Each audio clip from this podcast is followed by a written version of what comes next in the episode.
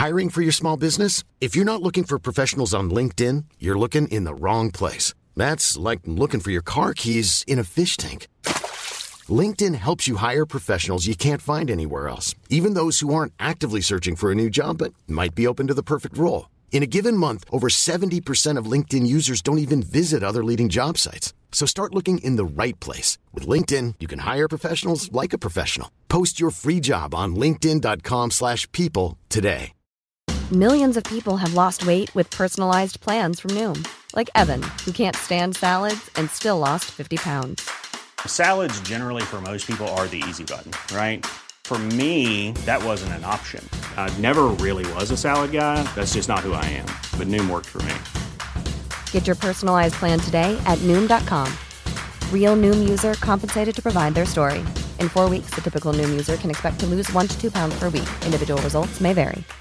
Hey, Dave. Yeah, Randy. Since we founded Bombus, we've always said our socks, underwear, and t shirts are super soft. Any new ideas? Maybe sublimely soft. Or disgustingly cozy. Wait, what? I got it. Bombus. Absurdly comfortable essentials for yourself And for those facing homelessness. because one purchased equals one donated. Wow, did we just write an ad? Yes. Bombas. Big comfort for everyone. Go to bombas.com slash ACAST and use code ACAST for 20% off your first purchase. Bonjour à tous, bienvenue dans Moralité. Aujourd'hui, on va parler d'un très vaste sujet, l'amitié.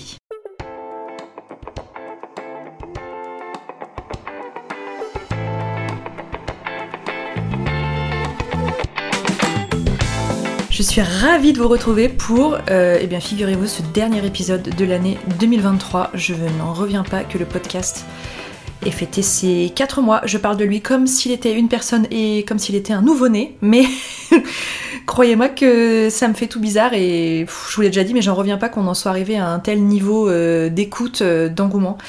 C'est un, c'est un honneur pour moi. Donc merci beaucoup pour euh, votre présence depuis ces euh, 4 derniers mois et je regrette tellement tellement pas d'avoir lancé ce podcast parce que ça me fait un bien fou, parce que ça me permet de me confier différemment à vous et que vos retours sont incroyables. Donc mille merci pour toutes vos écoutes pour les personnes qui prennent le temps de m'envoyer un petit message, c'est absolument adorable. Aujourd'hui, donc, on va parler d'un vaste sujet qui est l'amitié.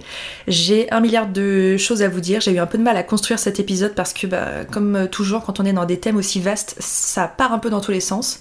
Et puis, euh, je suis quelqu'un d'assez euh, j'ai vraiment plein plein de choses à raconter. Là, je suis en train de secouer mes bras dans tous les sens au moment où je vous parle alors que vous ne me voyez pas. J'ai vraiment beaucoup de choses à, à vous dire à ce sujet-là. J'ai donc euh, 35 ans, donc un bon paquet euh, d'amitié à mon compteur et puis euh, un regard aussi sur euh, les amitiés quand j'étais enfant, adolescente, jeune femme, jeune adulte, et puis euh, les amitiés que je peux avoir aujourd'hui, et elles sont euh, radicalement différentes, elles se sont construites différemment, et surtout je recherche pas du tout la même chose aujourd'hui qu'il y a euh, 10-15 ans en arrière, et donc j'avais envie de discuter de tout ça avec vous aujourd'hui. J'ai découpé cet épisode autour de 5 grands axes dans lesquels il y aura mille choses à dire. Ces cinq axes, ce sont cinq choses voilà, que j'ai pu apprendre euh, sur moi et sur les autres autour de toutes ces amitiés que j'ai pu vivre. On va commencer par euh, l'axe numéro un qui est d'accepter de laisser les gens partir. Vous avez probablement vécu euh, une amitié qui s'est terminée, alors euh, j'espère pas de façon dramatique, mais je pense que ça nous est tous arrivé, à commencer par moi. Alors moi c'est une expérience qui est assez récente, elle a quelques années. J'ai une amitié très forte qui s'est interrompue et non pas par ma décision mais par la décision de la personne en question.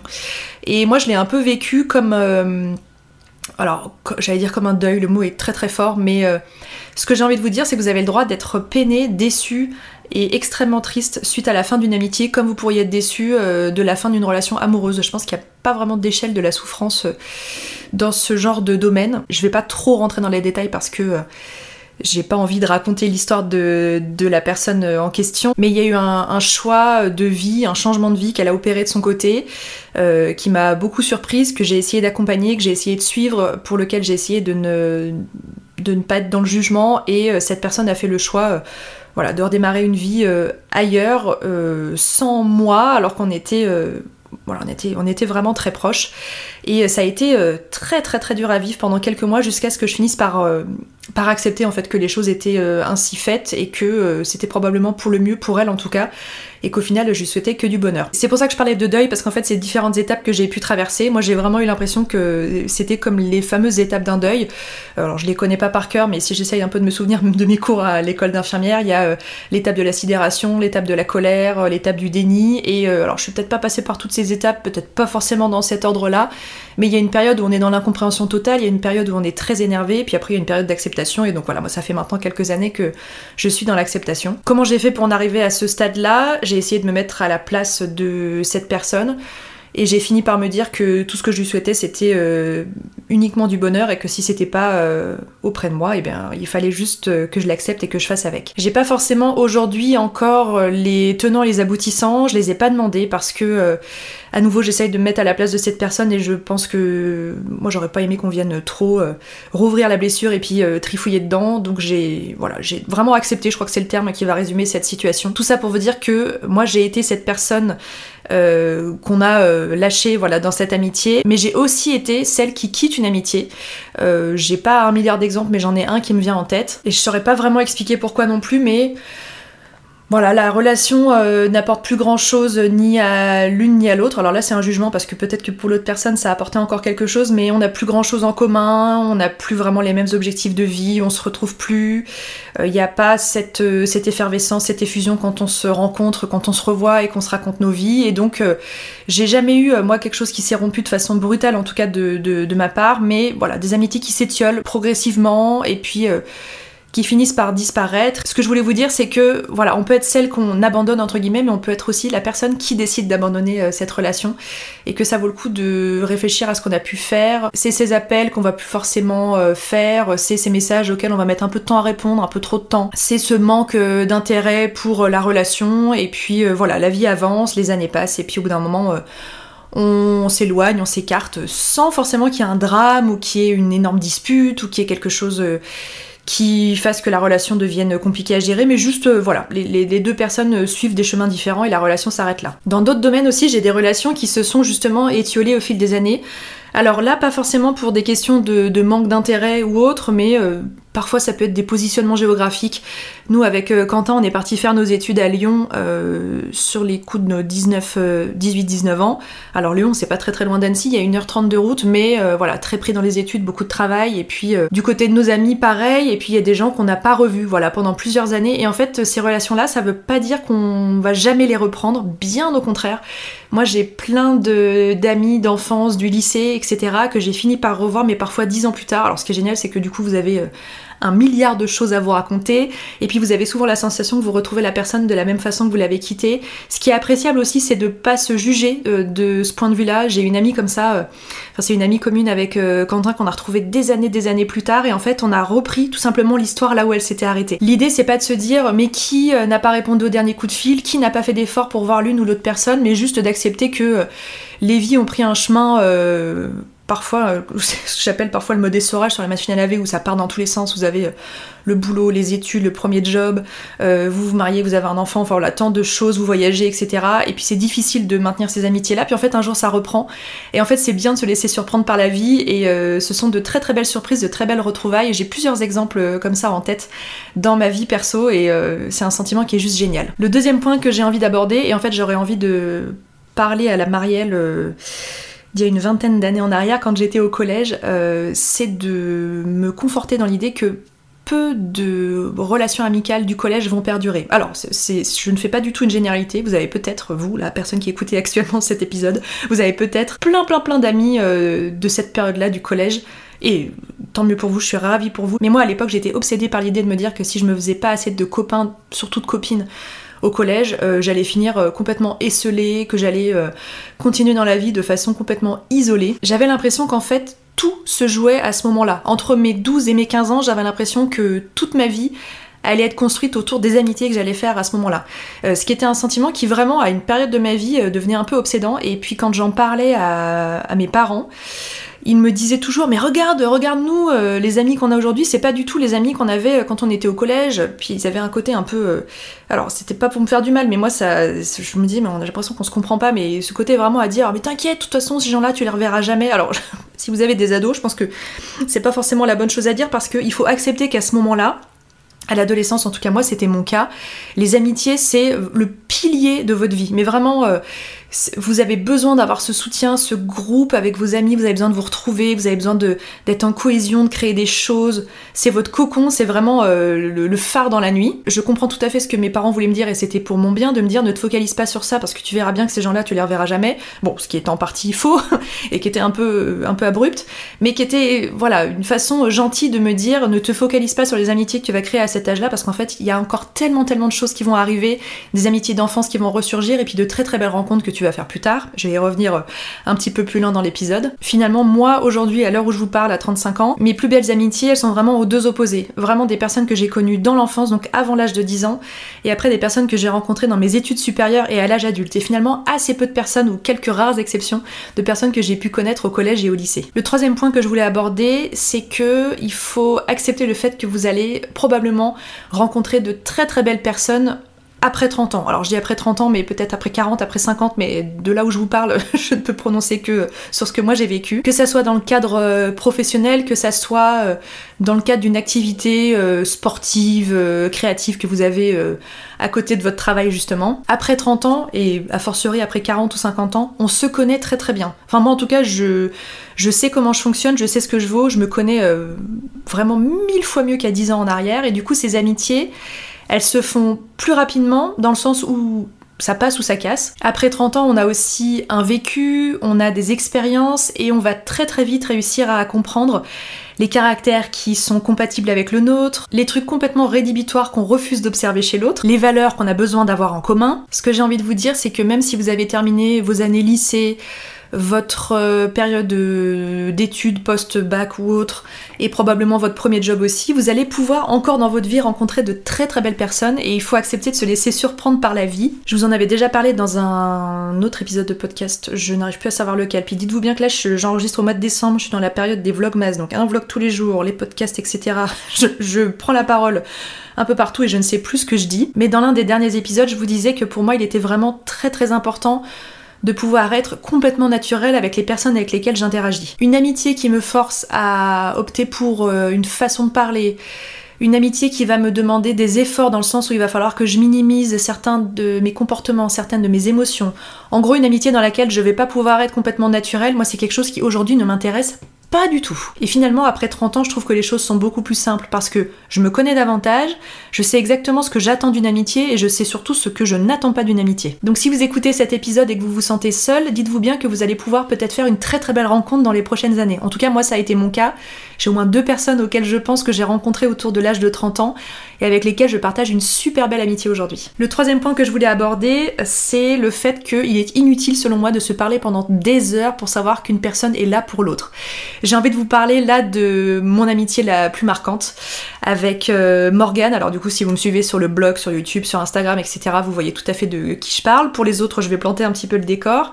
Avec Morgane, on s'est rencontrés pendant nos études d'infirmière, donc à 19 ans euh, tout pile. Morgane venait de Bretagne, moi je venais d'Annecy et on s'est retrouvés à Lyon, là où on a fait notre école euh, toutes les deux. Avec Morgane, ça a tout de suite été fluide et simple dès le départ parce qu'on partageait les mêmes valeurs, parce qu'on avait la même vision de l'amitié, parce qu'elle avait ce petit grain de folie que moi j'adore retrouver chez d'autres personnes et que justement j'avais cette capacité d'être complètement naturelle avec elle, je pouvais exprimer mes sentiments, mes sensations, mes émotions. On a toujours été là l'une pour l'autre, en tout cas je peux parler du fait qu'elle a toujours été euh, là pour moi et j'espère que moi j'ai pu faire au moins aussi bien de mon côté. Avec Morgane, c'est simple et en fait, on a eu cette chance de vivre vraiment à deux rues l'une de l'autre de nos 19 euh, ans à nos 22-23 ans jusqu'à ce qu'elle déménage dans le sud de la France et que maintenant on soit séparés par euh, environ 500 km de route depuis euh, pas mal d'années maintenant. Donc géographiquement, on n'est pas du tout proche l'une de l'autre, on ne s'appelle pas tous les jours, on sait toujours qu'on est disponible l'une pour l'autre quand on a des moments difficiles. Moi, c'est vraiment la première personne que je vais aller chercher comme ressource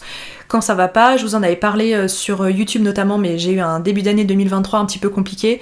Morgane, ça a été un de mes piliers euh, dans cette période difficile parce que je peux me confier à elle sans aucune arrière-pensée, sans jamais avoir à faire attention à ce que je dis, aux mots que j'emploie, parce que je sais qu'elle me comprend, parce que je sais qu'elle ne me juge pas, parce que je sais que elle va me donner les bons conseils pour euh, m'aider à sortir de ces situations sans juste se lamenter à mon sujet. C'est pas juste l'épaule euh, réconfortante qui va juste venir euh, m'écouter pendant ces moments-là, c'est aussi celle qui va me donner des conseils, qui va me tirer vers le haut, qui va prendre des décisions, qui va enclencher des choses pour que ça aille mieux et c'est un soutien qui est hyper hyper précieux. On se parle pas tous les jours tout simplement parce que on a chacune des vies bien remplies. Morgane elle est infirmière, elle exerce à temps plein depuis 2010, hein, comme on a été diplômée la même année. Elle a une petite fille, elle a une vie bien remplie, mais j'ai envie de dire que même avant qu'on ait euh, chacune un enfant, on n'était pas pendu au téléphone l'une avec l'autre toute la journée, mais on n'a pas besoin voilà, de ce contact euh, pendant des heures comme on peut voir dans des, séries à la télé où euh, les gens discutent pendant des heures au téléphone. Nous, on n'a pas besoin de ça. Alors je dis pas du tout que les amitiés n'ont pas besoin de ça, faut vraiment respecter euh, justement ce qui est important pour vous.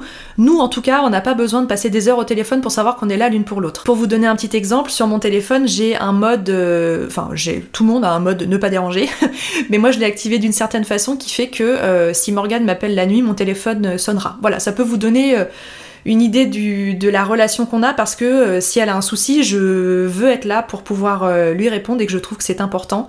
Et en fait, ce mode, je l'avais euh, déclenché pendant qu'elle était enceinte parce que je voulais absolument savoir à quel moment elle allait arriver à la maternité pour pouvoir lui apporter mon soutien moral, mental. Et en fait, ce mode, je l'ai jamais désactivé et je trouve que c'est très bien comme ça.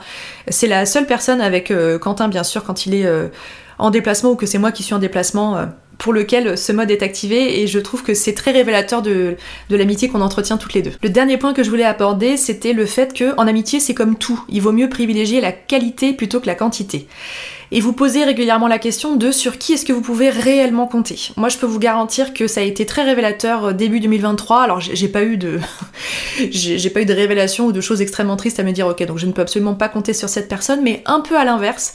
Donc, j'ai vécu une période un peu compliquée et euh, j'ai reçu un soutien indéfectible de personnes dont je n'avais pas soupçonné justement un tel soutien. Ce qui m'a fait du coup reconsidérer ces amitiés euh, de façon positive en me disant ok donc ça c'est vraiment euh, une personne sur laquelle je peux compter et euh, ça m'a beaucoup chamboulé et ça m'a fait beaucoup de bien de me rendre compte qu'en fait j'ai été entourée par beaucoup plus de personnes bienveillantes que ce que je pouvais imaginer. Alors après il n'y a pas de mal à différencier les termes copine et amie. Moi d'ailleurs j'ai aucun souci à faire ça.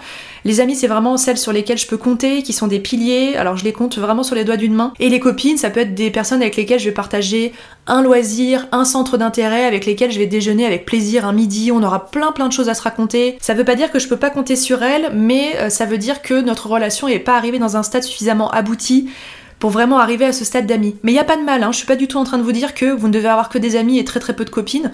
Je pense qu'il y a aucun souci d'avoir un équilibre entre les deux, mais il faut pas attendre de chaque groupe de personnes les mêmes choses. Moralité, si vous écoutez cet épisode et que vous avez l'impression que vous n'êtes pas suffisamment entouré, il y a aucun problème. Il y a une chose que je voulais vous dire aussi, c'est que le nombre d'amis que vous avez ne conditionne pas la personne que vous êtes. Vous avez tous l'exemple autour de vous, et moi je l'ai, de personnes qui sont entourées de dizaines de personnes et qui sont très heureuses ainsi, et d'autres personnes qui vont avoir deux, trois amis, parfois même un ami sur lequel ils pourront et c'est très très bien comme ça aussi. L'autre chose sur laquelle j'insiste, c'est vraiment que les choses ne sont pas terminées. À l'heure où vous écoutez ce podcast, si vous vous sentez seul, laissez-vous l'opportunité de rencontrer de nouvelles personnes.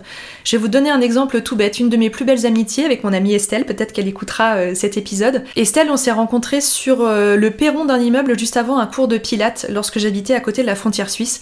Estelle venait assister à ce cours de pilates pour la première fois et moi c'était mon cours hebdomadaire depuis plusieurs années.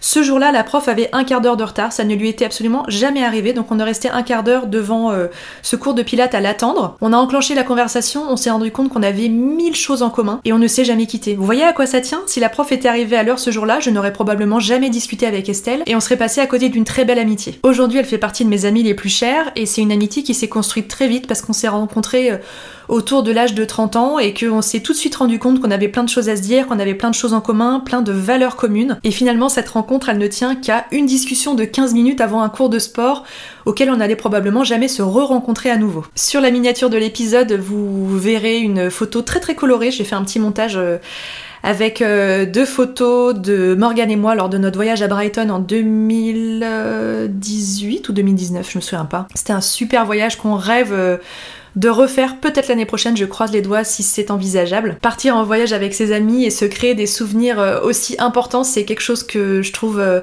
hyper agréable et c'est quelque chose que je vous souhaite de vivre parce que moi c'est un voyage qui a été mémorable et que j'ai très très hâte de réitérer avec Morgane. Voilà pour cet épisode sur l'amitié, j'espère que ça vous en apprend davantage sur ma façon justement de considérer ces relations amicales. J'espère que ça vous donne aussi des pistes peut-être pour euh, relativiser sur ce que vous vivez en ce moment. Et euh, je vous le disais, mais si vous avez euh, voilà des adolescents autour de vous, peut-être essayer de leur ouvrir les yeux sur le fait que tout n'est pas cuit à l'âge de 12, 13, 14 ans et qu'il y a encore beaucoup beaucoup de choses qui risquent de se produire par la suite. Je vous souhaite une très très belle fin d'année 2023, de très belles fêtes de fin d'année aussi. Je sais que c'est pas une période qui est simple pour tout le monde, notamment si vous êtes isolé ou que vous évoluez dans un climat familial qui peut être compliqué. Donc si cette période est synonyme de joie, je suis ravie pour vous. Je vous souhaite de passer une, une très belle fin d'année et de très belles fêtes en famille, entre amis. Et pour les autres, je vous envoie mon courage, mon soutien. Et je vous donne rendez-vous du coup l'année prochaine, voilà, pour un nouvel épisode je ne sais pas encore de quel euh, thème on va discuter, mais croyez-moi, j'ai encore plus d'un tour dans ma hug, comme je vous l'avais dit sur Instagram la dernière fois. Je ne suis pas prête d'être à court d'idées ou de thèmes pour les prochains épisodes de moralité. Je vous embrasse et je vous dis à très bientôt.